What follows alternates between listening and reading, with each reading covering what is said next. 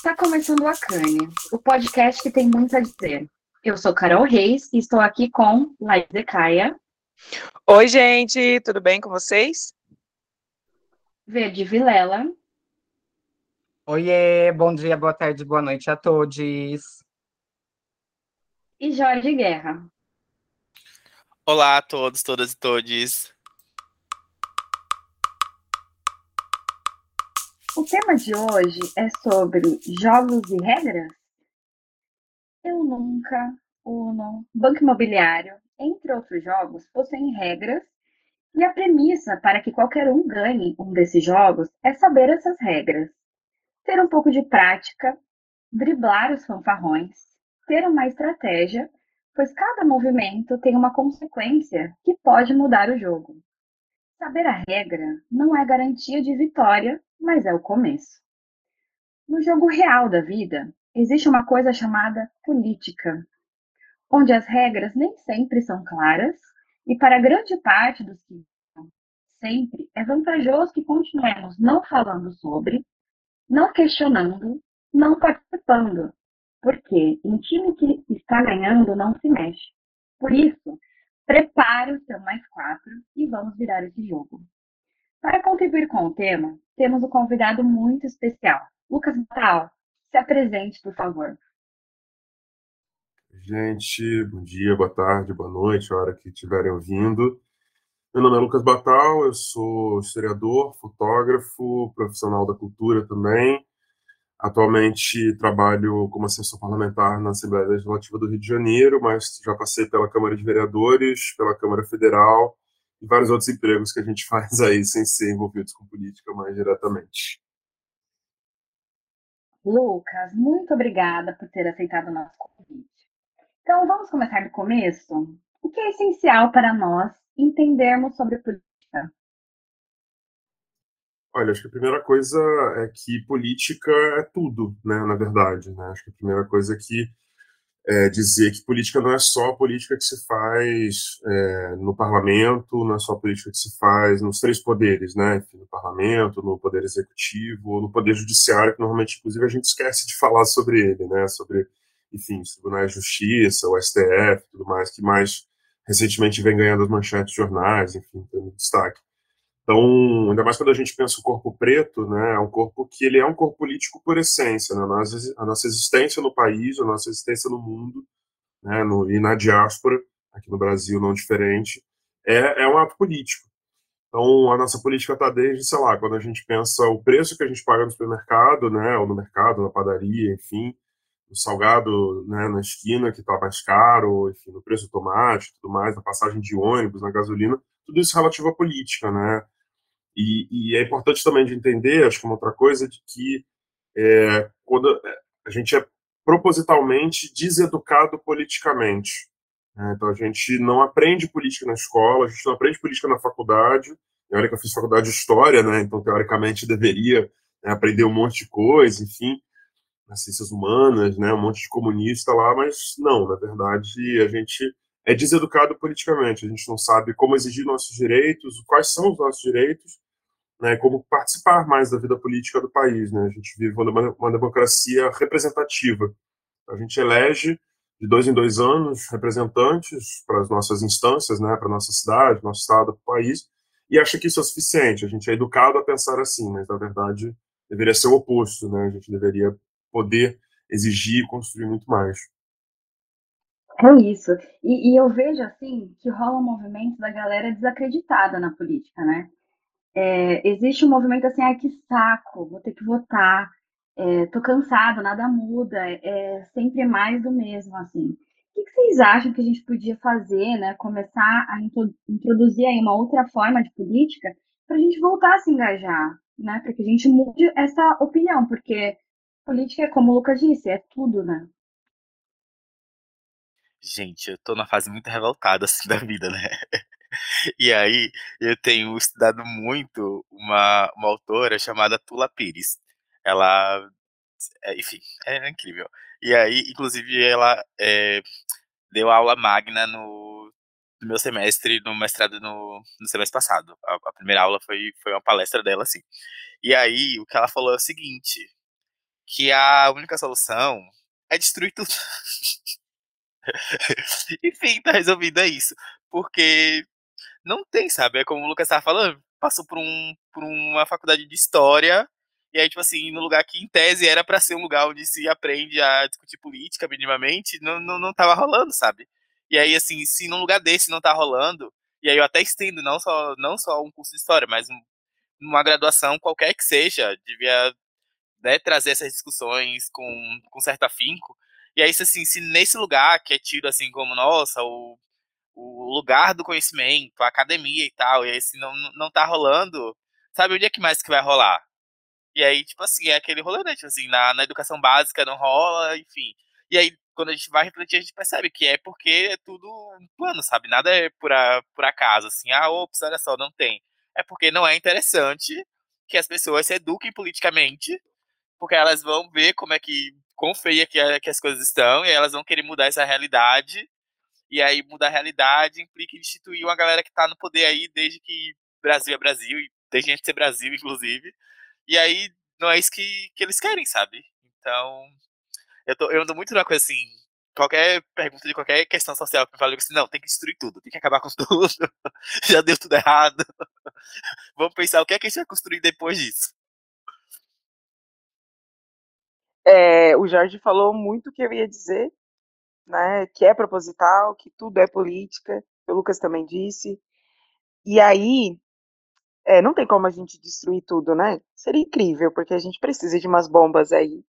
Eu, eu vou falar um sentimento aqui particular que vou trazer ao público. Mas eu acho que deveria existir uns homens bombas aí no Congresso, alguns lugares aí, porque eu acho que a gente precisava começar do zero. mas não, gente, sou contra a violência. Isso aí é só um pensamento que passa às vezes, mas é, é bem rapidinho, tá? O podcast será encerrado semana que vem. Eu já ia falar aqui, mais um episódio que fomos cancelados.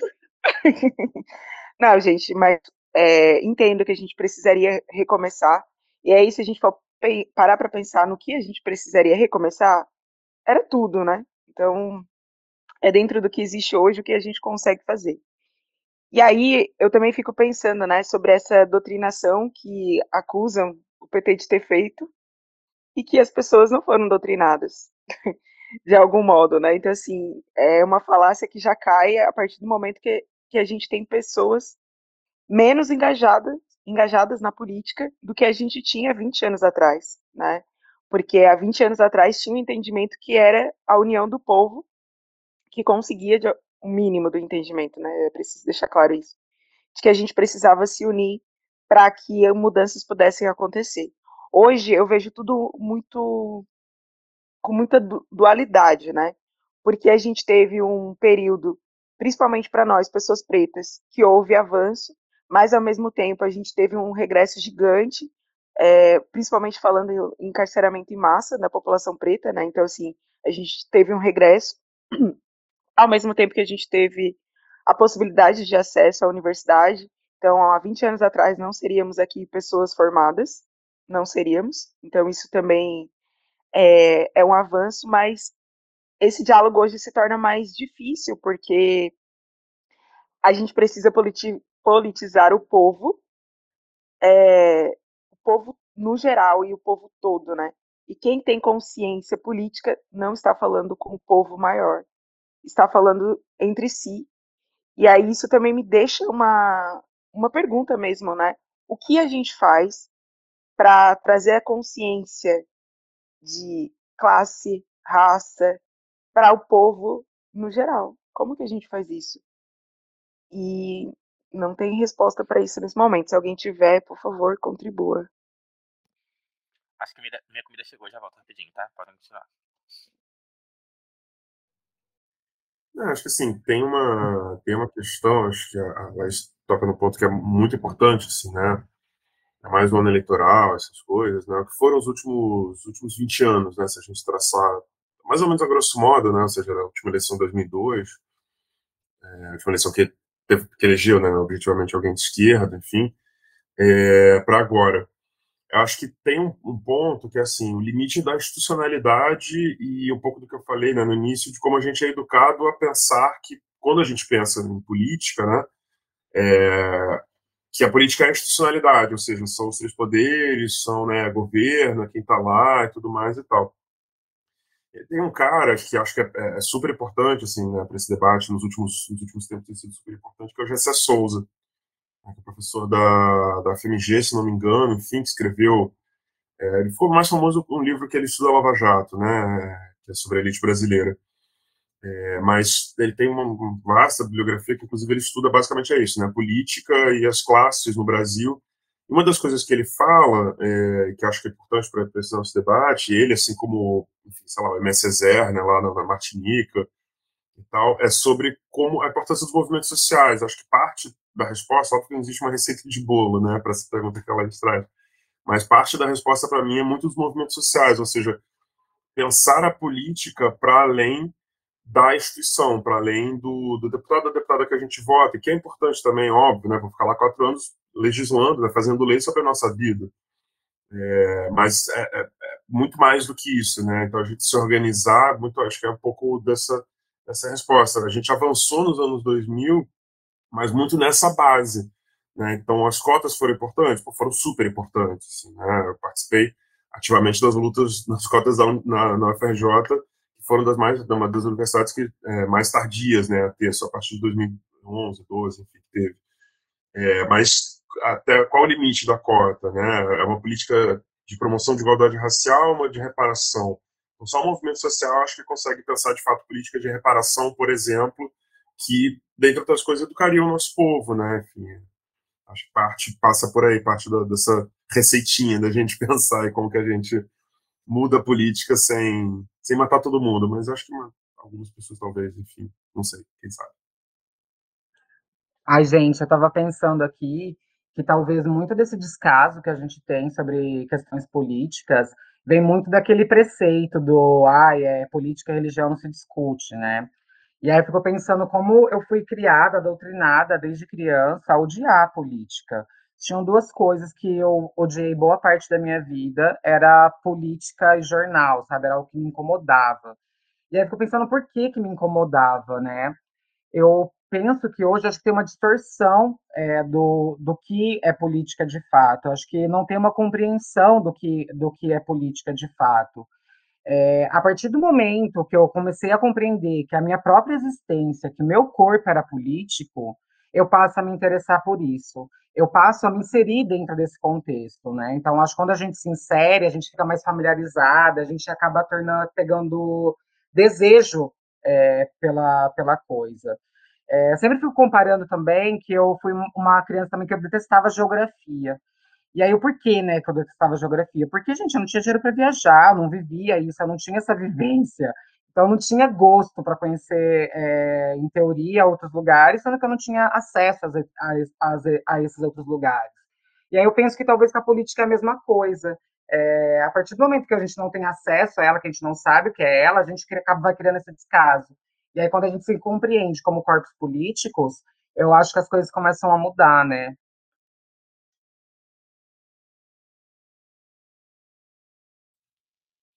E é assim, né, gente? Eu comecei meio revoltado dizendo que tinha que destruir com tudo. E apesar de concordar, de achar que sim, é, como já foi bem pontuado aqui, a Laís falou sobre isso, o Lucas também falou, infelizmente a gente não tem como, né? Dizer assim, amanhã acabou tudo e vou começar outra coisa.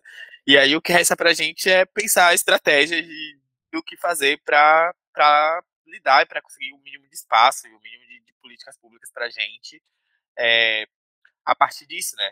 E aí a gente até falou isso alguns episódios atrás, no, que a gente trouxe a Bianca, que, o, que entre direita e esquerda a gente é preto, né? E aí, apesar de a gente ter ali a, o campo da esquerda, assim, para em tese lutar por interesses que seriam nossos, a gente sabe que não é bem assim. E aí a gente usa aquele espaço porque é o que, no fim das contas, mais se alinha com, com o que a gente busca, mas também não é um espaço que está posto pra gente, que é receptível pra gente. E aí, e aí, dentro disso, estamos, em, estamos oficialmente em período de eleições, né? De campanha política. E aí, esses dias, eu postei no, no Instagram, dos melhores amigos, tipo, alguma coisa assim do Lula e tal, que ia votar no Lula. E aí, tipo assim, teve um amigo que veio encher meu saco, assim, né? Porque ele ia votar no Ciro. Ele acha que é muito melhor. Aí, aí ele veio encher meu saco, assim, ah, não, na verdade, assim, deixa eu contextualizar pra não parecer uma coisa inocente. É que eu sou um, um tanto debochado.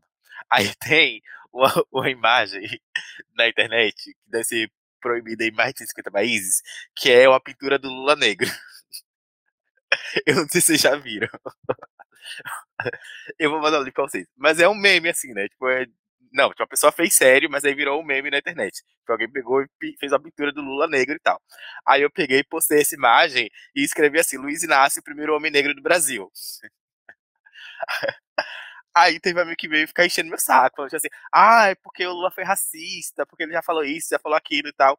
E aí eu disse a ele, assim, e é uma coisa que eu, que eu adoto enquanto prática de vida. Eu falei pra ele assim, olha, eu só vou criticar o Lula a partir do momento que ele tiver eleito. A gente tá em período de eleições, então, para que eu possa criticar ele, eu preciso que ele se eleja, e aí a gente vai ver o que, é que a gente faz. Antes disso, não contem comigo. E é justamente é, nesse sentido de, de, estratégias, né? A gente tem que pensar estrategicamente, porque senão, tipo, não dá para botar tudo na caixa dos peitos e dizer assim, não, porque tem que destruir, tem que acabar com tudo. Tá, amado, mas você não vai acabar de hoje para amanhã. E hoje, o que é que dá para fazer? Cara, é, é, exatamente isso.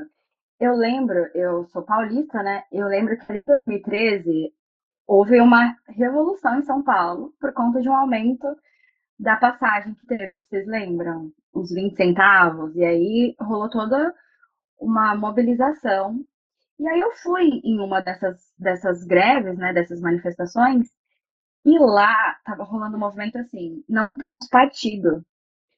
E isso me deu medo, assim. Falei, como assim a gente é um ato político que não tem partido? E, e aí, pensando aqui com os meus botões, eu acho que a partir daí que começou o, o problema de fato, né? A gente começou a odiar é, alguns partidos, sabemos qual, porque foi isso. Houve uma, uma manifestação, um, um, um momento que ninguém estava feliz com o que estava acontecendo, que a galera foi para a rua, que isso não era tão comum, e aí pessoas começaram a surgir com esse movimento de ódio, tipo, não, não temos partido, ninguém nos representa. E aí eu falei, cara, não, isso não dá para mim, tá, tá errado, assim, a gente, a gente precisa de um partido, né? É o nosso modelo de política. Como que a gente vai falar que não tem um partido? E, e aí depois disso eu, eu, não fui mais, fui só acompanhando e foi daí para pior, né? Tanto é que a gente chegou nesse cenário que estamos hoje. Eu acho que um dos problemas maiores é que a gente não tem consciência do quanto é, o partido é importante. Porque eu não entendo como que a população no geral tem essa consciência, né? No sentido de que a gente olha para as pessoas na individualidade e não pensa como o nosso sistema político funciona. Então não adianta, nesse momento agora, eu é, não gostaria que o Lula fosse o candidato que a gente tivesse que escolher. Eu acho que a gente precisa de novas lideranças, isso para mim é fato. Mas ok, o meu voto será PT, será Lula, e vou votar é, no, nos deputados que vão fortalecer essa minha escolha. Porque a política, ela é, ela está do jeito que está no Brasil, com esse tanto de corrupção que tem, porque é preciso fazer muitos acordos para que a, os resultados sejam alcançados. Né? Então, assim, não se tem projeto de país, se tem projetos individuais. Né? E quando esses projetos individuais eles existem, o país não é uma opção. A população não é uma opção, né? Foi muito criticado o mensalão, né? Mas o que tem sido liberado hoje de emendas não se compara ao que foi o mensalão, né? Esse orçamento secreto. Então, isso só acontece porque não tem um, um projeto de país, não tem um, um planejamento pensado para a população a longo prazo a gente tem problemas que a gente sabe que é possível resolver, é, a criminalidade, é, saúde, educação, são coisas a longo prazo, não é curto. E, to, e a todo momento se tenta fazer maquiagem em cima do problema. E esse problema só vai ser resolvido a partir do momento que a gente tem projeto de país, né? E isso só vai ser possível também quando a gente entender que a gente não escolhe só um salvador, porque ele sozinho não tem governança, não tem como fazer. A gente precisa escolher muito mais do que um presidente. A gente precisa escolher os nossos deputados, os nossos senadores, os nossos vereadores, e a gente tem que cobrar deles para que eles façam aquilo que eles têm que fazer. Né? Então, assim, a consciência ela tem que ser do básico, de como funciona todo o nosso sistema, para que aí sim a gente possa ter o início de uma mudança. E aí é essa consciência que a gente tem que pensar, como que faz? Né? Porque se lá na escola, no, no ensino básico, fundamental, não ensina, ou não traz a energia que isso precisa ser trazido, né? É mostrar a importância disso, a gente não muda. A gente vai continuar só maquiando tudo que está acontecendo. Enfim, reflexões.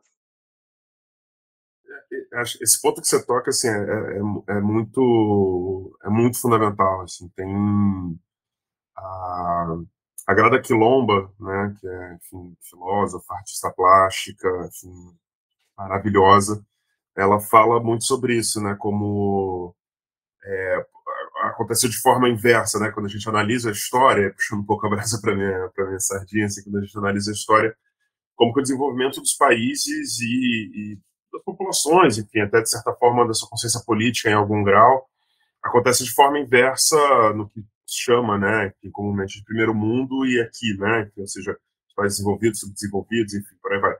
É, ou seja, como aqui, a primeira coisa que, quatro pontos, né, que ela toca, assim, ela fala primeiro aqui, é, e aí o Brasil como um dos maiores exemplos que ela trata quando fala sobre isso, aqui primeiro é, se definiu o conceito de propriedade privada, é, então, né, essas Marias, as hereditárias, aquele troço todo, em segundo lugar, o conceito, em segundo lugar, cronologicamente, né, falando depois, o conceito de, é, de país, né, então, ah, beleza, Brasil passou a ser Brasil, né, ali início do século XIX, enfim, aquela coisa, independência, todo aquele processo que, na verdade, foi passagem né, de uma elite para outra, enfim, literalmente, né, o filho do que era imperador assume como imperador aqui, enfim, aquela coisa toda que a gente, o pouco que a gente estuda, né, de história política quando a gente estuda história política nas escolas. É, depois, a ideia de, de nação, né, com, a, com a República, então a ideia de que ah, a gente vai, não é mais o Império, não tem mais uma continuidade, a gente vai se igualar às nações né, europeias, Estados Unidos, então a gente vai ter separação de seus poderes tudo mais, ou seja, uma democracia como todo mundo deve ser, dentro desse modelo de democracia burguesa, representativa, e depois o conceito de povo, e como isso, na verdade, acontece o oposto na, na Europa, né? Por exemplo, se a gente pensar, né, o berço lá do capitalismo, enfim, primeiro a galera, é, o conceito de povo, né, enfim, ali, fim do, do, do, Império Romano, enfim, Idade Média, a galera olha e fala, beleza, somos da mesma tribo, falamos a mesma língua, a mesma cultura, enfim, a grosso modo, óbvio, né? Depois a ideia de nação, ou seja, várias tribos, viemos de um passado em comum, vamos construir um futuro em comum. Depois a ideia de um país, as divisões geográficas, né, territoriais, e só depois a ideia de propriedade privada, já para 19 e 20. Enquanto aqui a gente fez exatamente o oposto.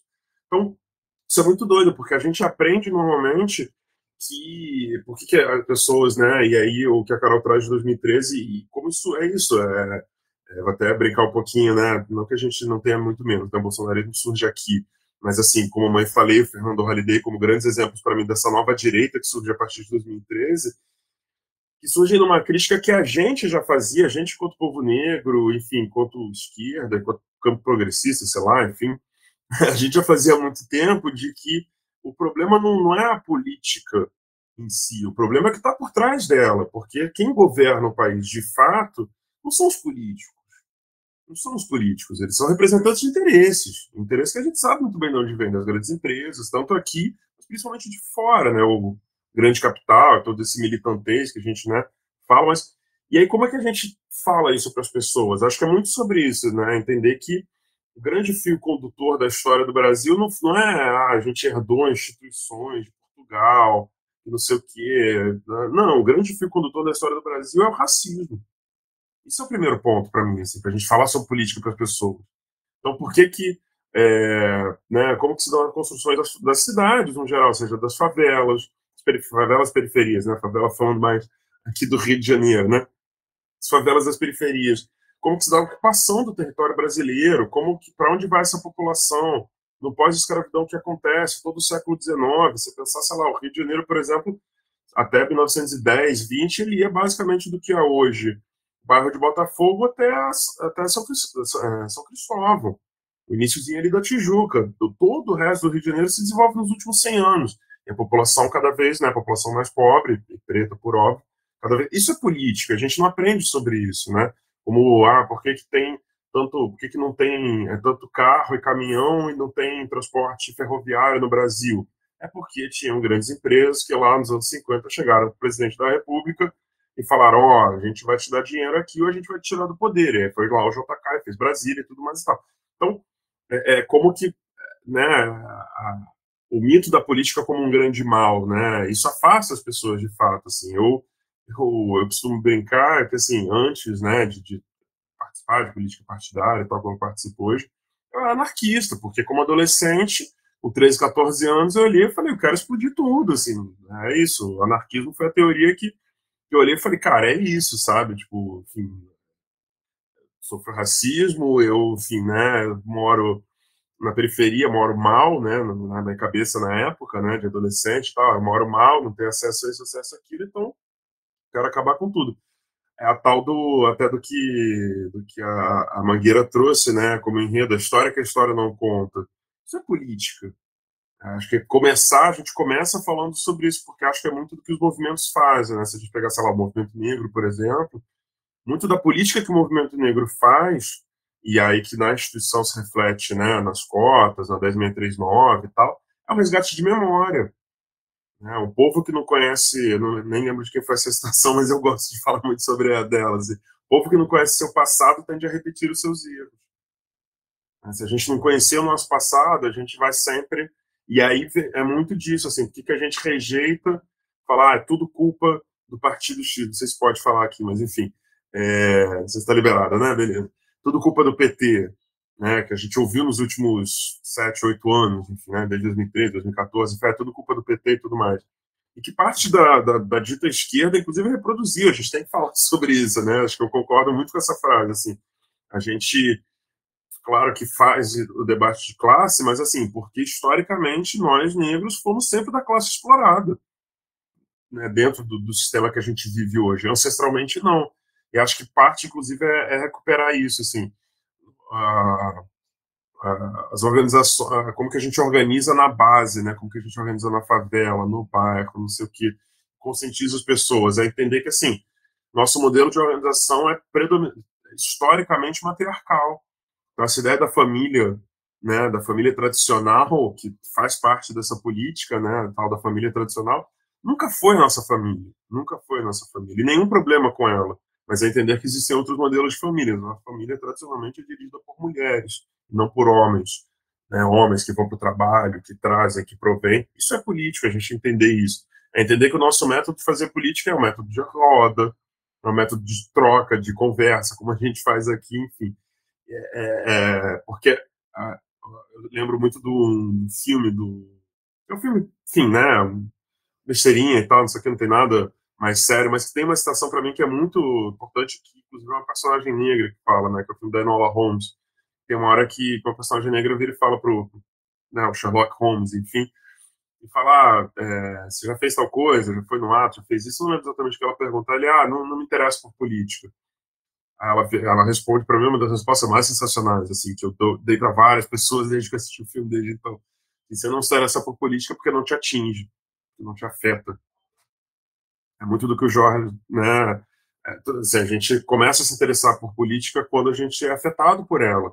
A gente é afetado desde sempre, né?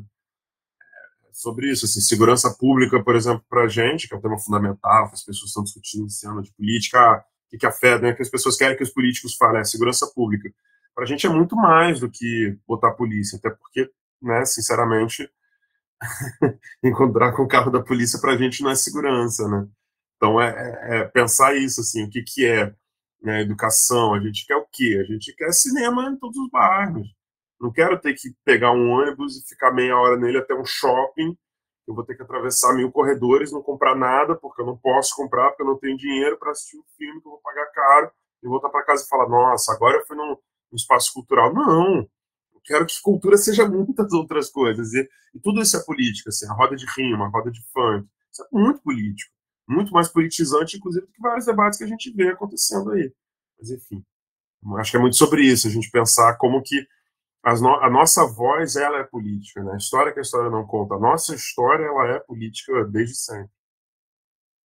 Então, resgatando essa última fala do Lucas, quando ele disse que tudo é porque, sobre cultura, que tudo é cultura, que a cultura é produzida em diversos ambientes, onde as pessoas, inclusive, acham que não, é, me lembrou muito o, o Silvio de Almeida, no Roda Viva, quando perguntam para ele sobre o movimento negro, o que é movimento negro, ele fala, tipo, movimento negro é a escola de samba, movimento negro são as casas de, de candomblé, movimento negro são os grupos de hip hop que estão lá na favela, tudo isso é movimento negro.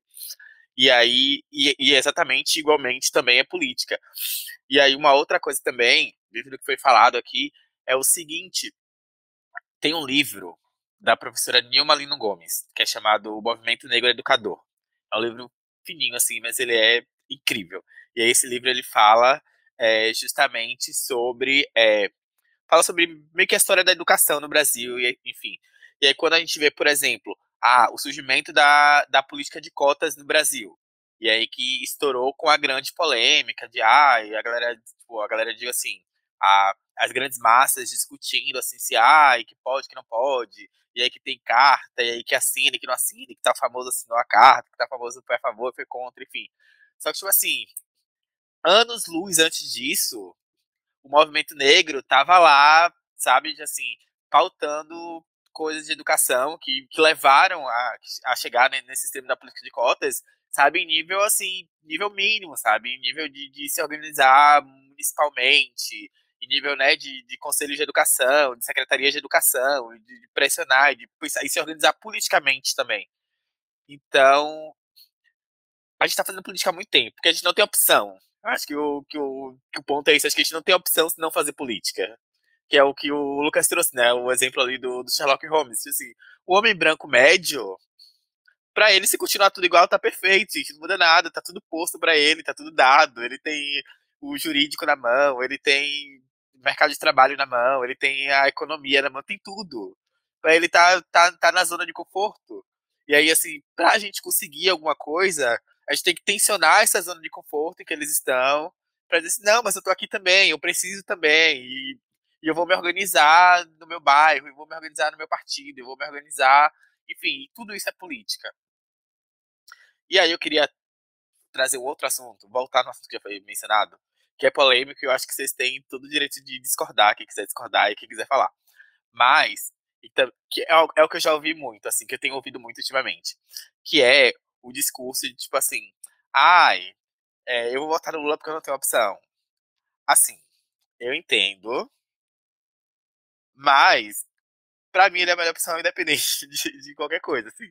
E aí, tipo assim, acho triste que é, essa seja a melhor opção que a gente tem. Que é um partido que não é de esquerda, e aí quem quiser discordar também, mas enfim. O, o é o Alckmin, né, gente? Como é que, como é, que é um governo de esquerda? e aí, enfim. Mas, o que acontece? Eu acho, assim, é porque eu tenho visto uma galera, e aí, tipo assim, pode ser também pelo e-mail, eu sou né? Eu tô no meio jurídico e tal. E aí eu vejo uma galera muito falando isso, tipo assim, com um pesar muito grande, sabe? Tipo assim, nossa, eu vou votar no Lula, porque quase chorando, escorrendo a lágrima. E eu tô aqui, tipo assim, tranquilíssimo, tipo, só gente, eu vou votar no, no homem que criou o ProUni. E aí eu entrei, fiz a faculdade de Direito com a bolsa de 100%. pra mim é isso, sabe? É, eu, a minha situação, eu tenho várias coisas para falar, mas a minha situação em relação ao governo do a essa no nossa eleição agora, que é a opção que tem, é, é muito mais porque eu me preocupo com o que vem depois. Porque qual é a liderança que, que a gente vê para que tenha substituição? Porque, vamos falar, né? O Lula já tem mais de 70 anos. Ele não vai ficar aí para sempre. Quais são as lideranças que a gente tem que tem uma relação direta com o povo? Porque o Lula ele tem uma história com o povo, uma história de luta com o povo. As lideranças que tem hoje dentro do PT, a gente vê poucas lideranças dessas que estão aparecendo e tem uma possibilidade ali de ser um próximo candidato que tem uma ligação direta com o PT, com o povo, né?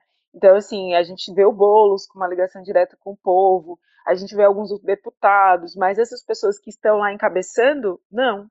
E aí isso me preocupa, porque essa galera não pensa raça.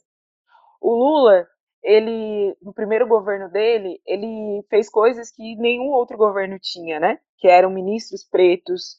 Então, ter essa, é, esse diálogo dentro do, dentro do governo era uma coisa que não tinha antes dentro do, dos movimentos negros. O que eu acho que, por um lado, foi muito bom, porque a gente teve muitas coisas, mas, por outro lado, foi muito ruim, porque a gente achou que tinha alcançado. Né? A, a impressão sempre que eu tenho é que o movimento negro entendeu que a vitória estava alcançada porque a gente tinha um governo de PT, um governo de PT, um governo de esquerda, aqui entre aspas, porque eu concordo que não é um governo de esquerda, porque se assim fosse, ele iria olhar para situações que até hoje a gente passa de uma maneira diferente, a gente ia ter uma reforma política que a gente precisa ter, a gente não teve, uma reforma é, tributária e a gente também não teve, enfim, a gente teria diversas reformas que a gente precisaria ter. Então não foi um governo de esquerda. Mas, é, e aí a gente, dentro do movimento negro, a gente teve um buraco, porque essa é a impressão que eu tenho, que a gente ficou um buraco ali, achando que tinha avançado e que estava suficiente para agora, depois de 2016, a gente entender que não, que é muito fácil tirar tudo que a gente, que a gente conquistou, que com quatro anos, menos que isso, tudo se perde. Então hoje a gente tem uma luta muito maior, que é trazer as pessoas negras para o entendimento de, do, que, do que raça significa, e de que não é só uma coisa de internet, de que não é só é, ter modelos negros usando roupas ou, enfim, produtos de marcas, que só isso não é suficiente. A gente já falou que a gente precisa. Aqui em Wakanda, a gente já teve episódio que a gente falou sobre a necessidade de ter cada vez mais pessoas negras nos, post, nos, nos comandos de liderança, né? Então, assim, a gente tem um, uma infinidade ainda para percorrer, porque mais do que qualquer outra coisa é raça.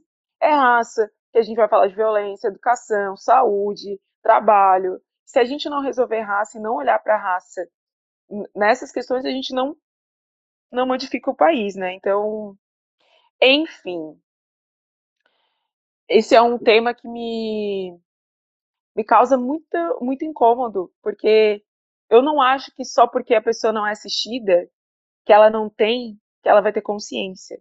Então essa frase é, do filme faz muito sentido, porém ela não é o suficiente.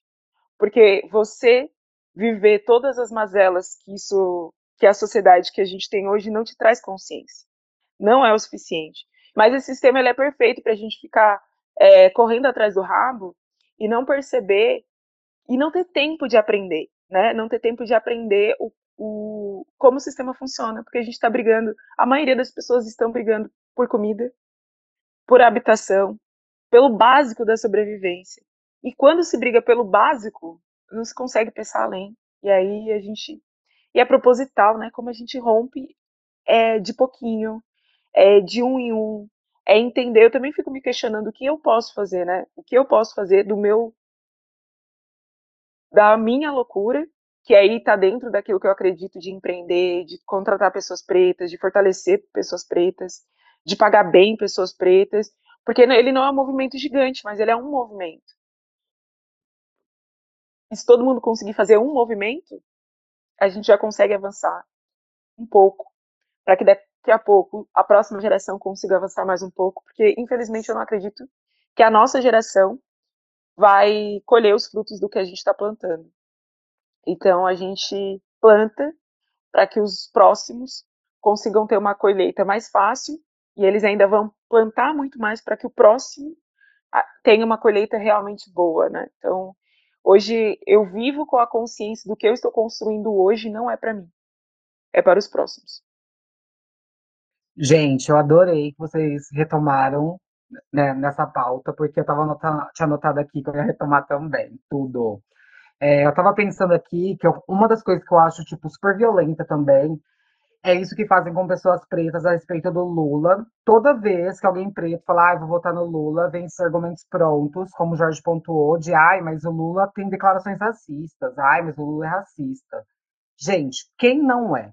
O Ciro, como aponta o amigo tipo, de Jorge, Então, acho que é muito isso, a gente pensar nessas estratégias, né? Então, tipo, o que, o que pode vir a partir dele?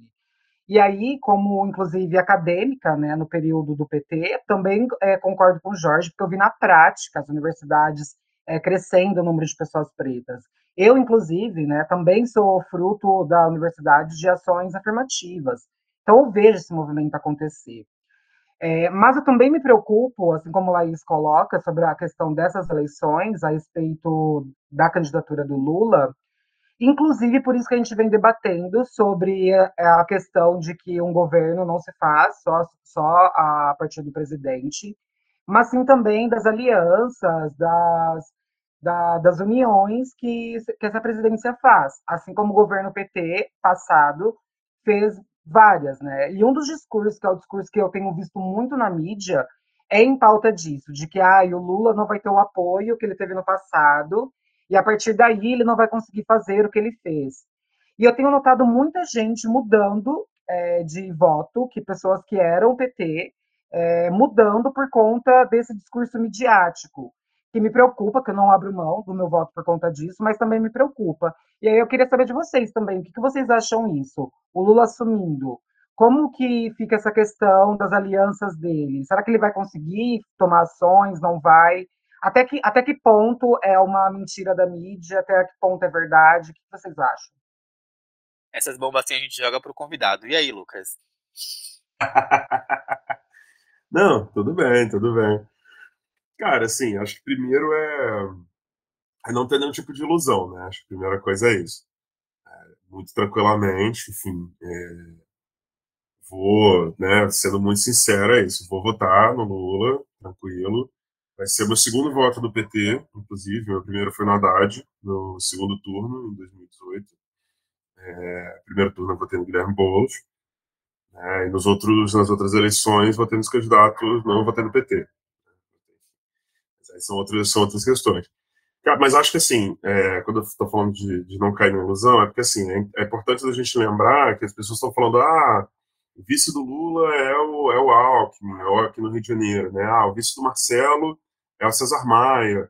Mas assim, o primeiro vice do Lula era o José de Alencar, que era, era porque já morreu, é, não faz falta nenhuma, era assim, um empresário mineiro, assim, digo, de, de, de, um, um lugar de fala, inclusive. Meu pai é mineiro, de Belzonte, mora hoje no sul de Minas, voltou, né? Morava aqui, voltou.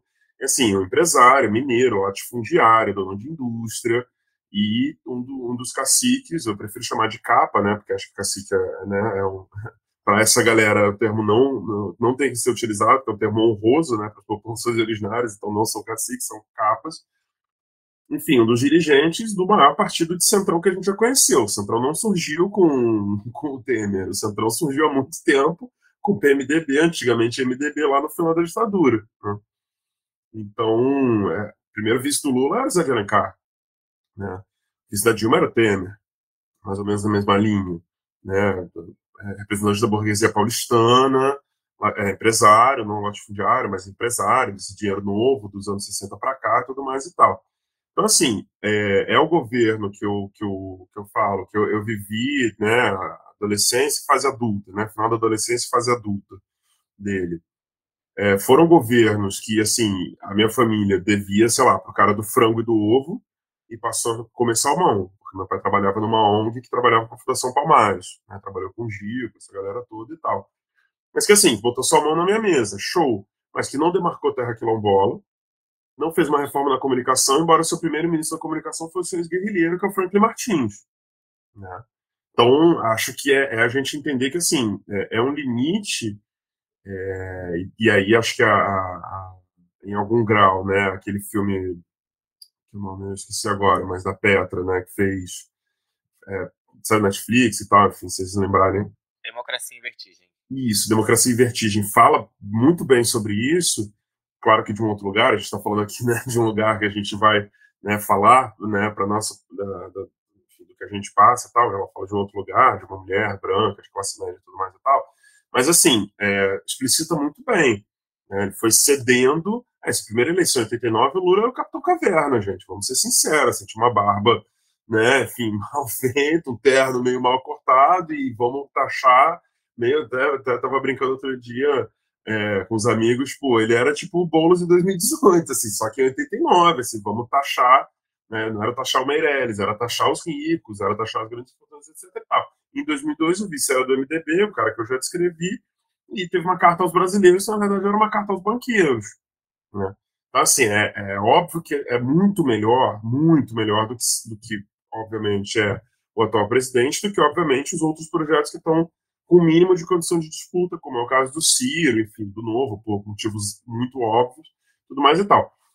Mas eu acho que é, é, é, entender que, assim, é um governo que abre espaço, né, um pouco do que o Jorge falou lá do, né, entre, entre é, se não me engano, foi o Jorge que falou, né, entre esquerda e direita somos negros. É um governo que abre espaço, embora tenha alguns problemas com essa frase, eu acho que, assim, é, é um governo que abre espaço para a gente colocar as nossas pautas. É isso, coloca o Gil como ministro, por exemplo, não é para ser bonitinho, é porque o Gil era o cara que conseguiria dialogar com a cultura, uma coisa que ele não conseguiu, ou seja, enxerga um limite. Mas também coloca um limite, porque coloca o Gil, beleza, mas a CEPIR não é um ministério, uma secretaria especial com status de ministério. Então a gente não tem um, Ministério de Relações Raciais, Ministério de Promoção de Igualdade Raciais, a gente tem uma secretaria especial. Então, entender também como que a gente fica nesse binômio. E eu, enquanto do movimento negro, hoje estou né, na, na, na, direção do, do, do do Movimento Negro Unificado, assim, eu enxergo muito esse buraco, assim, muito. É um buraco geracional gigantesco, de 20 anos. De 20 anos, é, é muito objetivo hoje no movimento. Claro que tem gente no meio termo, mas assim, a gente tem gente com 50 e muitos para cima, e 50 e muitos eu estou sendo gentil, e uma galera da, da nossa geração para baixo, ou seja, 30 e pouquinhos, agora 31, vou fazer 32 daqui a pouco, 30 e pouquinhos para baixo. Ou seja, a galera com 30, entre 30 e 50 e tantos anos parou de militar, está na burocracia. É muito objetivo isso. E isso faz com que a gente tenha uma, uma, uma perda de. No, no, no, no, espírito de luta, assim, sendo muito sincero. Tipo, as pessoas olharam e falaram: beleza, é isso. E óbvio que foi importante, pô, pelo amor de Deus, entrei na faculdade em 2009. Eu vi ainda que estudasse no curso de humanos, tinha um perfil. Hoje, outro dia eu fui lá para uma, uma, reunião, outras coisas e tal, não sei o que, um projeto que a galera me chamou para tocar na minha faculdade, na minha antiga faculdade, era um outro perfil, ainda com todos os problemas e tudo mais e tal. Acho que é, é, é então, existe essa importância, mas assim, acho que eu fugi um pouco da, da pergunta, né? Mas é um pouco nisso, assim, é, eu vou votar no Lula, mas assim, sem, sem sem ilusão nenhuma. É, tudo que a gente conquistar, assim como que eu acho que acho não, tudo que a gente conquistou até hoje, então o fato da gente não ter mais escravidão, o fato da gente não ter mais jornada de trabalho de 18 horas, o fato da gente não ter majoritariamente, né, enfim, é, trabalho infantil, o fato da gente não ter né, todas essas pequenas conquistas que hoje nos garantem foram fruto de luta, não foram fruto da institucionalidade. Foi a luta do movimento que pautou o, o Teatro Experimental do Negro, do Abdias e da já pautava nos anos 50 cortes. Já pautava o problema da, da, presença do negro na cultura nos anos 50 e 60, inspirado pelo MS0 e pelo Franz Fanon, pela, né, pela negritude francófona. Já pautava isso lá, não é uma coisa que surgiu nos anos 80, anos 90, ou que, com todo o respeito, carinho e admiração que eu tenho, às vezes é Mota e Antônio Pompeu pautaram nos anos 2000. É muito mais antigo do que eles. Eles mesmos reconhecem, eu falo porque eles mesmos reconhecem essa ancestralidade. A ideia do nosso passo vem de longe, para mim, é muito sobre isso. Então, é, é, é, é estar na política institucional da forma como a gente esteja, mas entendendo que ali, não que não é o nosso espaço porque não nos pertence, mas não é o nosso espaço porque tem limites que a gente não se contenta com aqueles limites. Acho que é muito sobre isso. A gente tem que ocupar esses lugares falando isso. Falando que existir um Senado é desigual, falando que é, os partidos não dão espaço para a negritude, mesmo partidos que têm candidatos negros, como, sei lá, o PT, o PSOL, o, PCdoB, poderia citar um monte aqui, de esquerda ou progressista, porque eu concordo, inclusive, eu acho que o PT não é mais um partido de esquerda. Foi na sua origem, lá nos anos 80, foi muito, muito. Sim, é, todas essas lideranças vêm disso, Franklin Martins, o próprio Lula, o Zé Dirceu, a Dilma, vem desse trabalho, pessoas que militaram durante a ditadura e que nos anos 80 eu lembro de um documentário sobre Eldorado que eu assisti outro dia, que assim, que o narrador é, pega uma parte, é um documentário feito por um cara de esquerda, tal, não sei o que, acho que ele tá no, no YouTube, depois eu posso mandar o um link. Mas que o narrador ele pega e fala, é, pega um trecho, né, de uma narração do Jornal Nacional, que fala, ah, é, movimento sem terra está sendo auxiliado, com aquele tom de crítica, né, que eu não vou conseguir reproduzir, porque não acho que seja um problema, mas enfim, o movimento sem terra está sendo auxiliado por advogados do Partido dos Trabalhadores. É para isso que existe. Acho que a gente tem que retomar isso, na verdade, né? A disputa que a gente faz ali internamente é essa. Tipo, o, o, o objetivo do partido não é ser o fim, é ser uma ferramenta que a gente utiliza, ponto. Para mim é muito sobre isso, assim. A gente não palpar isso, se a gente esquecer isso, acontece o que aconteceu. Sim, e aí movimento negro, movimento LGBT, também tem um gap geracional gigantesco.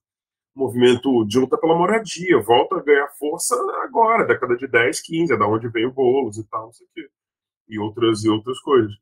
Então, assim, é, forjar lideranças dos movimentos para enfrentar quem considera a nossa luta um afronte aos seus privilégios. Né? Eu participei de uma, de uma agora está me fugindo a memória de tudo, assim, mas de uma audiência pública na UERJ, em 2019.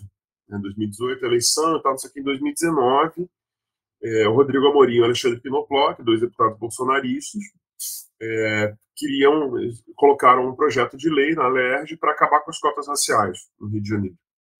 Né, para ter cotas sociais, com aquela boa e velha justificativa de que ah, é, se atingir os, os pobres, vai atingir a população negra né? Porque é isso. E, tá? só interrupção rapidinho. E é até simbólico, porque é onde começou as cotas raciais, né, na UERJ. Exatamente, exatamente. E a gente faz uma audiência pública na UERJ e, assim, movimento negro, alguns parlamentares, mas muito movimento negro, movimento negro da UERJ, movimento negro no geral. E, assim, fomos para cima deles, assim, não fisicamente, né, mas, assim, fomos para cima deles. Era tudo que eles queriam, inclusive, né, que a gente fosse para falar, ó, tá vendo? esses pretos violentos, essa esquerda terrorista, era tudo que eles queriam, né? A gente vai para cima deles e fala que, cara, não, assim, não, não.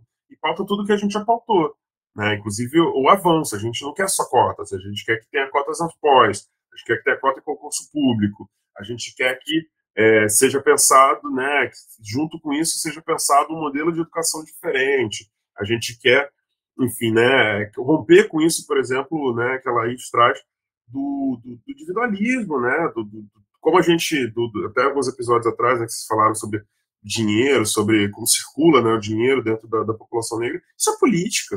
Isso é muito política. Assim. Eu vi esse episódio e falei, cara, isso é, é política assim, de cabo a rabo. Só que a gente não chama disso muitas vezes, né? A gente acaba tratando de outras formas. É, é como, por exemplo, o atual governo pega e fala: ah, durante a pandemia, o Brasil abriu 65 mil novas empresas. Isso é mentira.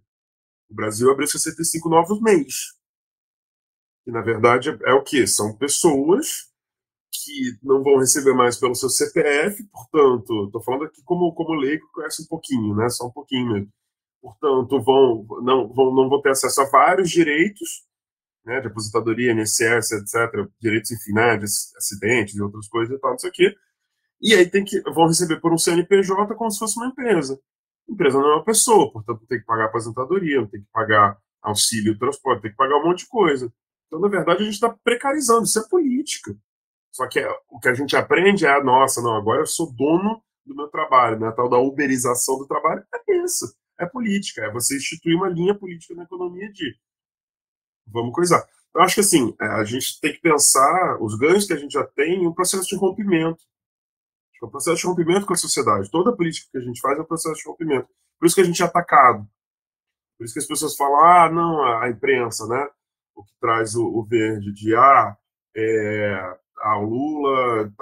vice. Isso, gente, assim, isso nada mais é do que atacar um cara que vai mexer um pouquinho, assim, nem vai mexer tanto. Mexer um pouquinho. Só que mexer tão pouquinho nesses direitos, as pessoas falam, não, que isso, agora, agora vai ter esses pretos aí ocupando a minha casa, minha casa do Guarujá, minha casa na, em Búzios. E não é sobre isso, é muito mais do que isso, inclusive. Mas enfim. Eu acho que essa fala do Lucas ela me leva para vários outros lugares de reflexão, assim, né? Principalmente sobre a formação que a gente tem no nosso imaginário de quem é a, a figura para ser o nosso líder, né? Então, quando o Lucas fala lá no início da imagem que o, que o, que o Lula tinha e como ele teve que se transformar para que ele pudesse sim alcançar esse espaço, é, me, me traz um incômodo de como a gente é moldado pelas mídias, pelas redes sociais, por toda uma construção daquilo que tem que ser e não para aquilo que é de fato. Né? Então a gente acaba escolhendo as nossas lideranças não pelo discurso, mas por, por aquilo que ela mostra, não pelos projetos, mas por aquilo que ela aparenta ser. Essa necessidade lá em 2000, 2002 de se aproximar e trazer um vice que pudesse trazer a segurança para quem realmente governa esse país, porque daí a gente está falando que quem governa esse país não são os nossos políticos e nem o próprio povo. A gente está falando que são pessoas, empresas e inclusive fora do país, que decidem quem serão os nossos deputados, quem serão os nossos governadores, presidente, por aí vai. Né? E essas associações, elas também são, são necessárias para que eh, seja possível governar, né? Então, de volta lá no começo que eu disse que a gente não tem o entendimento de como funciona o nosso sistema eleitoral e como não só o nosso sistema eleitoral, mas o nosso sistema de governança, né? Então, não adianta só ter um presidente se a gente não tiver os deputados, os senadores e por aí vai. Então, isso faz com que seja necessário criar todas essas alianças para que seja possível governar, de alguma forma, né? Isso me causa um incômodo muito grande, né? Porque não consigo ver uma, um rompimento disso. Ainda que a gente vá para o individual, porque é isso que a gente faz, né, de cada um criar a sua forma de modificar uma situação específica. Não é à toa o crescimento de ONGs, o crescimento de doações, enfim. E aí a gente consegue ver transformações pontuais. Mas, de novo, projeto e plano de país a gente não tem. Porque ainda está nos, nos interesses individuais. Então, todas essas alianças, elas são necessárias para essas construções lá no fim do individual. Então, eu, eu saio da tua fala, Lucas, com muito, vários pontos de incômodo e de não, não resolução. E isso me causa ainda uma angústia dobrada, né? Porque, cara, como resolve? Não resolve. Mas eu acho que essa angústia, que essa, esse incômodo é, é, o que, é o que faz mover, sabe? Porque a gente, assim, é o que faz a gente não sair daqui, tipo, desligar a chamada e dizer assim, ah, acabou, entendeu? Tipo, vai ficar pensando ainda aí. E aí, assim, ó, queria voltar numa coisa que quando o Lucas fala do da gente não. da gente trabalhar com a realidade, né? De, de, não, de não, trabalhar com, com a ilusão, de, de, encarar a realidade. E aí, tipo assim, é, por exemplo, quando a gente fala em, em governo PT, em governo Lula, pra mim, tipo assim, o, o que me custa mais caro, e até hoje, foi a alteração da política de drogas em 2006 que é responsável por encarcerar gente preta e pobre até hoje, assim. E os, e os números de encarceramento são absurdos de lá para cá. Isso foi no governo do Lula, não foi nem, nem Dilma, nada, foi o Lula. E aí, como é que. A, e aí, o que acontece? É aquela velha história, né? Tipo assim, eu brinco, e aí, tipo assim, eu, eu lá e digo, ah, o primeiro negro, e aí eu digo, ah, não, não vou criticar e tal, assim. E realmente não vou, e realmente acho que, dado o cenário que a gente tem, ainda é a melhor opção mas é, é também o que a Laís falou, sabe? Que, tipo assim, ah, que ela acha que talvez, assim, como o governo lá foi o primeiro que veio, e aí, tipo assim, deu alguma coisa, assim, pra gente, sabe? A gente pôde, foi no período que a gente pôde ascender socialmente, uma parte, enfim, e aí talvez tenha acomodado. Não sei se eu concordo, mas também não vou discordar. Só porque eu preciso refletir um pouco mais para fechar um pensamento sobre isso. Mas assim, de qualquer forma, tipo assim, pelo menos a minha posição, né, falando por mim, não, não tô aqui pra admirar cegamente ninguém, sabe? Muito menos o homem branco, pelo amor de Deus. Sabe, eu entendo as, as milhares de limitações, entendo as milhares de falas problemáticas, mas, novamente, eu vou fazer o quê? Eu vou votar no Bolsonaro? sabe, já é é impensável, então a gente trabalha com o que a gente tem. Ô, Lucas, deixa eu responder uma coisa aqui pro Jorge. Ô, Jorge, eu acho que o grande problema é, é que as drogas é uma pauta moral. Então, prender as pessoas por tráfico de drogas tá ok, porque é bandido. Porque a ilusão que se tem é que são essas pessoas que matam, que essas são os piores. E aí tá numa pauta moral, né?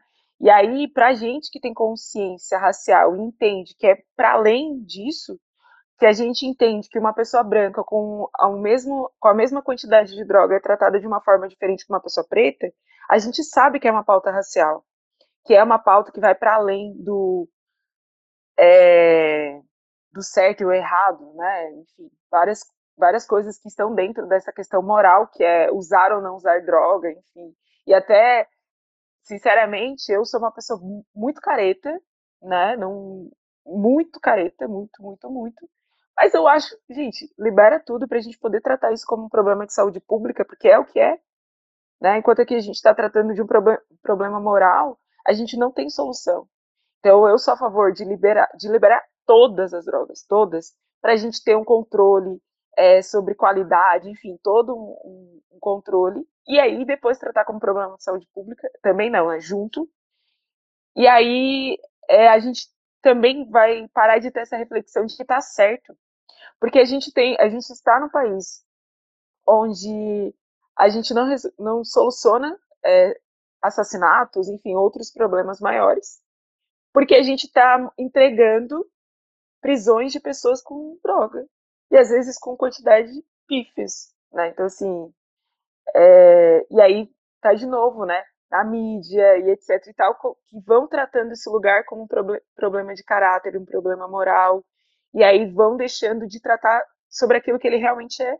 Isso, querendo ou não, está aqui, entra na nossa cabeça, e ao longo dos, dos anos a gente vai incorporando esse discurso. Né? Então, eu acho que eu consigo entender o, o olhar populacional e entender o que quem teve avanço, o quanto que o governo do PT ele foi importante, né? E de novo é uma construção que a gente agora, com o segundo, o segundo governo do Lula, é, fazer essa cobrança para ele, né? Porque eu acho que isso é uma das coisas que a gente não tinha antes. As pessoas negras tiveram acesso à universidade, estão estudando, estão entendendo, e agora sim vão apoiar a candidatura, mas irão cobrar. Porque a gente, agora a gente tem consciência, a gente sabe, mais do que a gente sabia antes, porque antes a gente estava muito no lugar do sentir. Hoje a gente também tem dados, hoje a gente também tem estudo, hoje a gente também tem referência. Então não é só o que eu sinto, é sobre o que os dados ap são, apresentam, né? sobre o que os dados significam.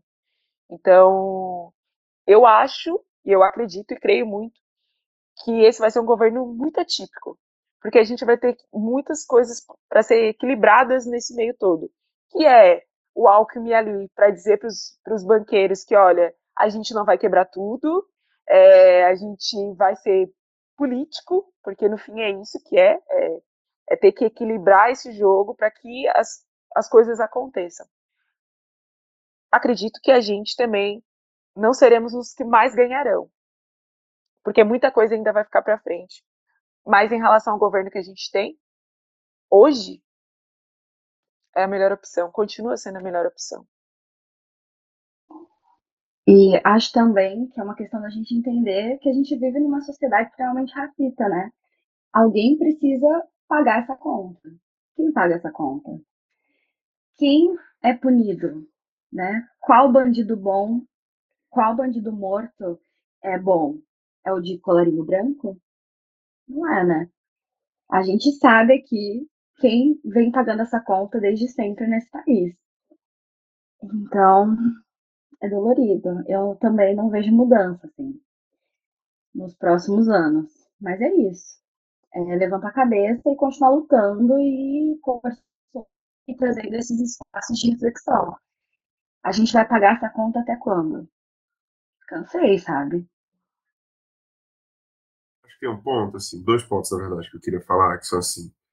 É Dois pontos e um, e um caos. Né? Como bom filho de mineiro, vou contar um caos, não podia deixar de contar um caos participando aqui. Mas é que assim, é, eu lembro muito, eu era moleque, 2002, 2003 na verdade, né, 2003, 2004, ali quando a lei de cotas, né, embora a UERJ seja a primeira no Rio de Janeiro, a primeira universidade no geral foi a UNB lá em Brasília, né, a primeira federal a ter cotas. É, ainda em 2003, a UERJ 2005, então de fato. Mas eu lembro de um caso, assim como essa na CNB, é, na, na CNB, na UNB, perdão, assim como essa cotas da UNB, a, sai uma capa na Veja, não sei se vocês vão lembrar disso, mas é uma coisa que marcou muito assim, minha, minha memória, até hoje, até para sempre. Né? A capa na Veja que era um. que aí entra num outro ponto, inclusive, né? não, não vou entrar nesse outro, nessa outra seara, que era dois irmãos é, gêmeos, um de tom de pele mais claro, outro de tom de pele mais escuro, ambos negros. E aí a, a, a, foto deles, né, o fundo preto, só o rosto deles, uma foto bem próxima, assim, só o rosto dos dois. E embaixo a manchete era: quem merece cota?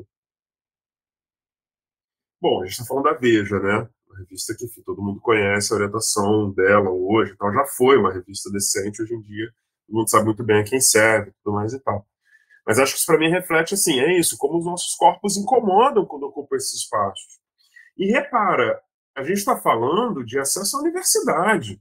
Na época, não estava nem se falando, não era nem, sei lá, a cara da Benedita, a cara, sei lá, da Talíria, entendeu? Não era, nada disso, assim, né? Mulheres pretas no Congresso Nacional, uma coisa assim, meu Deus. Não, era assim, dois jovens querendo entrar na universidade. Né? Então, assim, é como o nosso corpo incomoda quando está nesse espaço, né? No espaço da política embora a gente tenha falado, né, e, e vou reafirmar, porque acho que, né, enfim, tudo é política, então a cultura, tudo mais e tal, todos os espaços, etc., que se produz na periferia, que se produz no centro, mas, assim, esse espaço de poder, quando a gente está lá dentro para disputar, para quebrar por dentro, que o seja, se incomoda de uma forma absurda, assim, né? As nossas cores, a gente não vai de terninho, e tudo, sabe? A gente vai produzir isso de outra forma. A gente não vai se adequar. E que bom, e que bom, assim, é isso o, o quanto, quantas reportagens, enfim, né, quantas é, coisas, enfim, saíram na época que o Gil era ministro, porque ele usava trancinha. Meu Deus, que absurdo um ministro de trancinha. Trancinha, né? Estou usando o termo da época, por óbvio. Né? Que absurdo um ministro de trancinha, tocando guitarra no Palácio da Alvorada. Meu Deus do céu, sabe? Uma coisa tipo. Enfim, então acho que é, é, é um pouco sobre isso. Como que a gente é, acessa né, essa população? Como que a gente coloca? E aí vou entrar, inclusive, nesse debate que concordo, assim, sempre, embora não seja nem um pouco careta, pelo contrário, talvez devesse ser um pouco mais, é, mas concordo totalmente com o que ela traz, assim, vou, e aí vou contar um caos. Em 2018 estava fazendo a campanha, uma campanha para senador, que uma das suplentes do Senado é, era uma mulher negra daqui do Morro dos Macacos, né, hoje eu moro perto aqui, ela é daqui do Morro dos Macacos, a Vanderleia educadora é, infantil é, do sindicato, né, tal, não sei o quê. Beleza. Aí, um dia a gente estava descendo, né, o Morro dos Macacos e tal, panfletando, né, aquela coisa e tal, né, né, Senado e tal. Aí um cara na borracharia ali na, na beira ali do, do morro, né, a fronteira ali do morro para asfalto, o cara da borracharia pega o panfleto, olha assim e fala, ih, não, esse partido aqui é o partido da maconha. Aí olhou assim e falou, tá, né? Eu fiquei, eu fiquei putz, como é que eu, como é, como é que aborda? Ah, fala, ah, beleza, é isso. Não dá, né? A gente tá ali para disputar, não dá pra gente, todo mundo que rejeita, a gente fala, não, beleza, valeu, porque né, senão a gente continua como tá. A Vanderleia teve a melhor solução, melhor solução. Ela virou e falou, seu fulano, ela de lá, conhece, tal, não vou lembrar o nome do rapaz, senhor, seu fulano, o senhor bebe? Ele, não, não, eu sou da igreja, eu não bebo e tal, não sei o que, Ela, não, eu também sou, também não bebo e tal, tudo certo. Aí ela, tudo bem, mas você conhece alguém que bebe? Não, tem um primo que bebe muito, que tem problema com isso. Não, ele tem problema, não, tem problema. Inclusive, ele, quando bebe, fica violento, e bate na esposa, absurdo, que não sei o que, não sei o que, não sei o que. Aí ela, então, mas você acha que a solução para esse problema, né, o Supremo tem um problema relativo à bebida que é uma coisa legalizada, né? Ele vai a qualquer lugar, compra uma cerveja, uma cachaça, coisa tal mais pesada até. É. Você acha que o, o, a solução para o problema é proibir todo mundo de beber ou ele tratar disso como um problema de saúde, já que afeta a saúde dele e afeta a família dele, né? Porque ele fica violento com a esposa, com os filhos e tal. Não, é, não adianta, não, não tem que né, o menino aí é, ele falou para mim, né, você bebe? Eu falei, não, bebo mais um pouquinho. Ele, não, é, não dá para o menino aí deixar de beber por causa do meu primo. Ela falou, pois é, imagina com as outras drogas. O problema tá na droga ou quem usa ela de uma maneira ruim? Ele parou assim, travou, ficou sem resposta, aí voltou a olhar o panfleto, falou, tá, mas vocês defendem o aborto, né? A gente falou, não, então, temos que ir e tal, não sei o quê. Enfim, tudo isso para dizer o quê?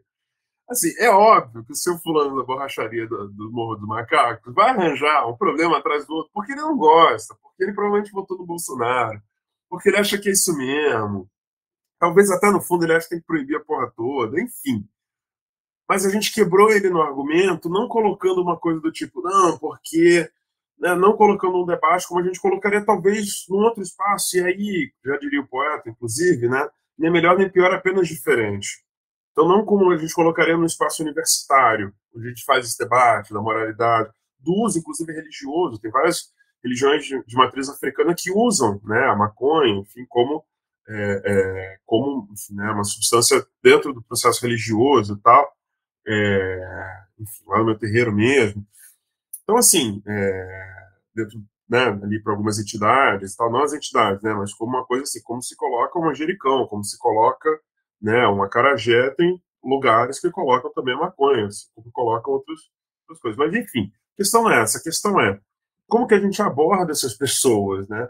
Acho como a gente faz esse debate, e aí eu pego, peguei esse, esse caos, mas assim, eu poderia citar várias outras coisas, como que a gente faz o debate de segurança pública, como que a gente faz o debate de educação, como que a gente faz o debate de transporte, ou seja, trazer esses grandes temas para a realidade das pessoas, né? A gente não pode deixar de fazer isso. Acho que é muito é muito sobre isso também. Acho que a gente muda muito sobre isso. E por fim, assim, acho que tem uma coisa que eu concordo bastante, mas que eu vejo futuro, assim.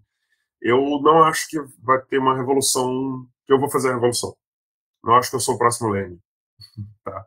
Acho que vou fazer a revolução no Brasil e ter uma fotinho minha lá no Palácio da Alvorada, né, com um fuzil falando trabalhadores do Brasil univos. Acho que não vai ter essa fotinho, infelizmente, queria que tivesse. Mas assim, é... ou do Jorge, ou da Raíssa, ou da Carol, enfim. Mas eu acho que a gente já avançou muito, muito, e consegue avançar mais, né? Acho que talvez muito por esse pelo, pelo, pelo processo que a gente vive hoje né, no mundo, no liberalismo, esse processo de individualismo, a, a, a gente que eu digo sociedade, não a gente necessariamente aqui, né? A gente não, às vezes não consegue enxergar né, isso. Tipo, a gente avançou muito, é isso. Hoje a gente não trabalha mais 18 horas por dia.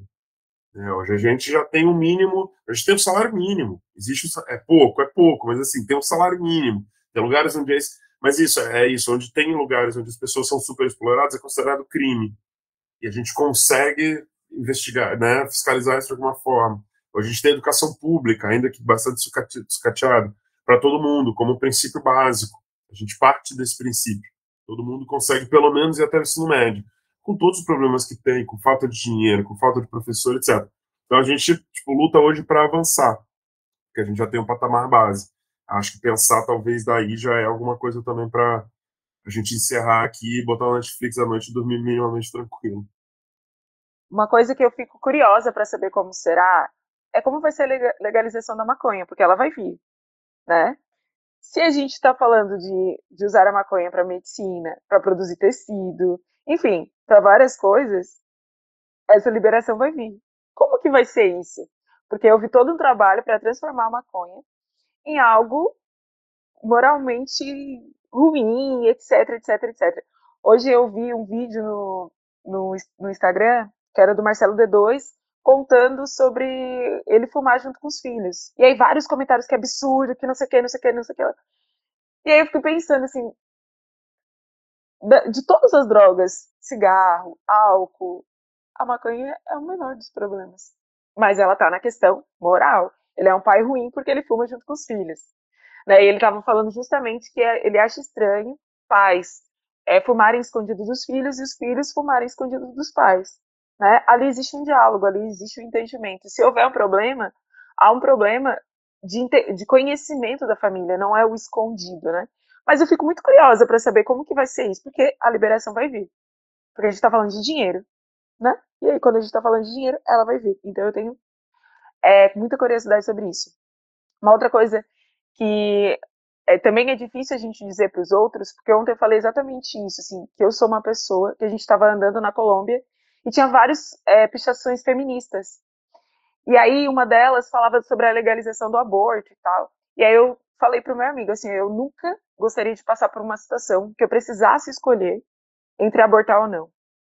Porque eu fui criada de uma forma que isso para mim é errado. Mas eu quero a, liber a liberação do aborto não por causa de mim, mas porque eu entendo que as pessoas têm o direito, que as mulheres têm o direito de escolher o que elas querem ou não fazer. Eu só não quero nunca ter que escolher. Porque eu não quero ter uma gravidez não desejada. Então eu quero nunca ter que escolher sobre isso. Mas eu quero, se algum dia isso acontecer, ter a opção de poder escolher. Né? Então não é sobre é, não é sobre o certo e o errado, é sobre várias outras questões que vão muito além. E outra coisa que eu acho bem interessante, né, é, que também é uma reflexão que estar em Salvador me trouxe, que é sobre o acesso que a gente tem. Porque eu sou do sul, de Criciúma, uma cidade que eu tive uma escola, é, uma escola fundamental boa, então eu tinha muita qualidade. Eu não tive professores faltando, eu nunca tive isso. É, a gente já teve greve, mas casos pequenos, sabe? Nada que prejudicasse. E aí eu fico pensando quanto isso é proposital, né? Que é ter uma melhoria, ser um pouco melhor do que num estado como a Bahia. Estar aqui em Salvador e ver a falta de acesso que as pessoas têm é, é porque é para essa população. Então eu tô lá, quando eu estou em Santa Catarina, na minha cidade, eu tenho acesso, mas não é por causa de mim. É porque tudo que tem lá não foi pensado para pessoas como eu, muito pelo contrário. Então eu consigo ter acesso porque eu estou lá mas não porque foi pensado para mim. E aqui em Salvador já é diferente. A ausência é porque é pensado para essas pessoas, para essa cor dessas pessoas, né? Para essas para essa negritude. Então eu não vou dar acesso à saúde, eu não vou dar acesso é, à educação, ao trabalho, vou precarizar tudo porque é para essa gente. Diferente de como é no sul. Quando a gente olha para o sul, sudeste, é industrialização, emprego, as taxas são melhores, expectativa de vida, é tudo melhor. Mas é porque é pensado para aquela gente, né? Então, raça está no tá em todo em todo lugar dessa dessa sociedade que a gente vive. Enquanto a gente não falar sobre raça, não discutir raça fortemente, politicamente falando, é, acredito pouco nas mudanças, né? E eu acho que esse local aqui, o Acani, ele é um, lugar político, da gente discutir e a gente se tornar resistência, inclusive para nossa para as nossas próprias vivências, né? Para aquilo que a gente vai continuar ou não fazendo. Eu e Jorge, a gente está aqui desde a primeira temporada. A gente quase é, desistiu de Wakane porque, enfim, pela uma vida corrida mesmo, de empreender, de estudar, de fazer mil coisas. E a gente entende que estar aqui é o nosso quilombo de quarta-feira. Para quem está ouvindo, a gente grava na quarta, tá, gente? Então, é o nosso quilombo semanal que a gente troca, a gente se fortalece para continuar existindo e resistindo a tudo isso. Eu não sei se vocês conhecem o meme que é o cara no Batman jogando uma carta assim, e aí assim, ah, é tudo culpa do capitalismo. Aí assim, botar ah, eu em qualquer discussão. E aí, eu sou essa pessoa, só que com raça. Porque, por exemplo, que inclusive eu acho que são dois temas que dão outros dois episódios inteiros que quando a gente fala sobre criminalização de drogas e quando a gente fala sobre descriminalização de, de, do aborto, eu não acho que são que são problemas morais, porque são duas questões que, ao meu ver, não têm reprovação moral, exceto sobre corpos negros, sabe? Porque a mulher branca e a mulher branca que tem dinheiro e ela quiser abortar, ela vai acordar amanhã, vai lá na clínica e aborta e volta para casa tranquilo e fechou, vida que segue, próximo. É, com drogas, a mesma coisa. Quem quer usar droga, quem é branca. Eu tenho um amigo que decidiu começar a ir pra rave. Ele vai todo final de semana pra rave. E aí ele posta lá nas stories dos melhores amigos, né? Ah, com as drogas que ele comprou e tal, pra ir pra rave, o kit, sei lá, o que é que ele faz. E aí, tipo assim, pega tudo isso, bota no bolso, sei lá, tipo, não deve ter no bolso, né? Mas assim, entra no carro e vai tranquilo pra rave, chega lá, usa todas as drogas que quiser usar, que é um lugar que todo mundo sabe que as pessoas vão praticamente quer pra se drogar e ninguém vai lá bater na porta, ninguém vai lá incomodar e tá tudo tranquilo, sabe? Tem, poucos anos atrás tinha um helicóptero das Forças Armadas Brasileiras, institucional, cheio de cocaína, toneladas e toneladas. E, isso não causou indignação social, sabe? Tipo assim, fora do, de uma bolha, assim, esquerda progressista, ninguém se importou com isso. Quem se diz conservador, quem se diz pela família e pelo, pela, sei lá o que que eles falam, estavam nem aí, sabe? Então, tipo assim, eu não, não vejo nenhuma dessas duas questões como uma questão moral, porque eu acho que são moralmente aceitos para determinadas pessoas, sabe? Eu acho que aí surge essa, essa ideia de que ah, é moralmente condenável e tal, pra, uma outra questão, que aí para mim é por raça, sabe? Que é tipo, eu sou um homem preto que cresci na, na favela e com a minha mãe fazendo terrorismo psicológico. Minha mãe saía para trabalhar e me deixava trancado de casa, não podia botar cara na rua, porque o medo dela era eu me envolver com, com droga, enfim, conhecer pessoas e acabar indo entrar nesse mundo e não era o que ela queria. E, enfim, terrorismo psicológico real, assim, sabe? Eu chegar de rolê pra querer cheirar minhas roupas pra ver se. qual era o cheiro que tava, pra ver se não tava usando nada. E, tipo assim, era, isso é por quê? Porque ela entendia que ela tava criando um homem preto, e aí se eu, né, desse qualquer vacilo, ela ia me, me procurar na cadeia se achasse na cadeia, que tava boa ainda, sabe? Se não fosse no, no IML. E aí, enfim, ó, é, eu acho que, que esses dois pontos, eu acho que é, que é um outro rolê, sabe? Eu não vejo como como moralmente ou socialmente condenável, porque quando são pessoas brancas não é, e todo mundo sabe disso. E, e ninguém tá, tá, tá questionando, sabe? Gente, mais um episódio, que a gente ficaria aqui horas. Mais um episódio. é, muitas questões. Eu acho que Lucas tem que voltar aqui pra gente debater outras coisas. Mas a gente precisa encerrar, né? Infelizmente, nosso tempo é curto. E, assim, muitas pontas soltas, muitas pontas soltas. Porém, a gente chegou a uma conclusão? Chegamos. Sociedade é racista. Né? Isso é um fato que a gente fala desde sempre. Sociedade é escrota? É escrota. Mas, enfim, a gente vai fazendo o quê? O que a gente pode para tentar mudar isso, né? É, então, vou deixar aqui aberto o final para vocês falarem o que quiserem aí para encerrar esse episódio. E é isso, gente. Foi incrível e, de novo, aprendi muito, como sempre, com vocês. É, é minha segunda terapia isso aqui. Eu amo. Ah, eu queria dizer que, que pra mim é isso, sabe? Eu amo esses episódios que, que a gente fala, fala e divaga, e eu acho que é, que é sobre isso, sabe? E eu acho, inclusive, importante ter o um espaço pra divagar sobre essas questões, sabe? Que não é algo que a gente sai conversando por aí com qualquer pessoa todos os dias. Enfim, não é à toa que é o podcast que tem muito a dizer, né? Que a gente tá aqui dizendo muitas coisas.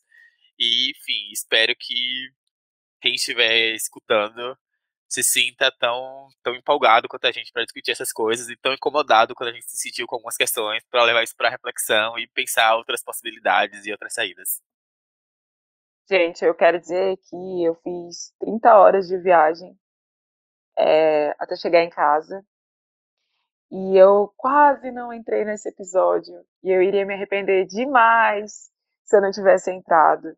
Porque é isso, né? Como a Carol falou, é como se fosse a nossa terapia, nosso equilombamento, nosso fortalecimento. Lucas, quero trocar mais, quero que você volte. Já tô pensando da gente gravar um episódio lá no Rio, né, Jorge? Bora, partiu o Rio. Já não, temos mas... pra gravar o Akane no Rio. Já temos. É, mas de verdade, assim, prazer te receber aqui, essas reflexões. E tenho certeza que ao ouvir esse episódio de novo, terei mais novas, terei novas coisas para refletir, pensar e, enfim, tudo mais. Foi incrível. Vai estar tá lá, acho que nos meus top 5. Gente, só queria agradecer mesmo. É, hoje minha internet não, não colaborou muito. Várias vezes tentei usar a estratégia de sair e voltar, mas muitas delas eu não conseguia sair porque estava no meio de, de falas incríveis. E aí eu optei ficar ouvindo de soquinho porque eu não podia perder. Gratidão, gente. É sempre muito bom estar aqui com vocês. Gente, queria agradecer assim muito, muito pelo convite da Carol, de vocês. Enfim, acho que é primeiro podcast que eu participo, então estava meio nervoso. Fiquei assim, fiquei lendo um monte de coisa, fiquei ouvindo os episódios, assim, já tinha ouvido alguns, mas fiquei reouvindo alguns. Falar, não, acho que as pessoas falam desse modelo e tal. E foi completamente diferente de tudo que eu tinha planejado, e que bom. e que bom, assim, tinha feito super, não, pontos a tocar e tal. E acho que é isso, né? Acho que até um pouco do que a gente falou no começo, né? De tudo ser político, e a gente foi falando de um monte de coisa, acho que é, é, é muito sobre isso, né? De como enfim, a gente tem tema para um monte de coisa, né? Tem tema para vários episódios, enfim, tal. Me chame de novo, tô, tô aberto, enfim, dá para falar sobre um monte de coisa, enfim, o que, que vocês... Tem coisas que, obviamente, eu não falo, mas, né, enfim, que eu não, não domino nem um pouco, mas se eu puder dar algum pitaco aí, enfim, só me, só me chamar que eu volto e dizer que eu vou, vou levar para minha terapia como uma forma positiva. Dizer, ó, participei de um podcast, foi um dos melhores momentos da minha semana, sem dúvida. Que é isso, essa semana começou a campanha, né, e eu estou trabalhando feito um cachorro, né, então tá, tô na cobertura aí de algumas, de algumas campanhas, então tá sendo bastante trabalhoso e parar aqui essas horinhas foi muito bom, assim, queria agradecer demais por vocês e dizer que venham para o Rio de Janeiro, enfim, vamos trocar mais, enfim, Carol tem meus contatos aí, minhas redes e tudo mais, venham para cá para a gente gravar um presencial e, e enfim, trocar mais. Obrigado.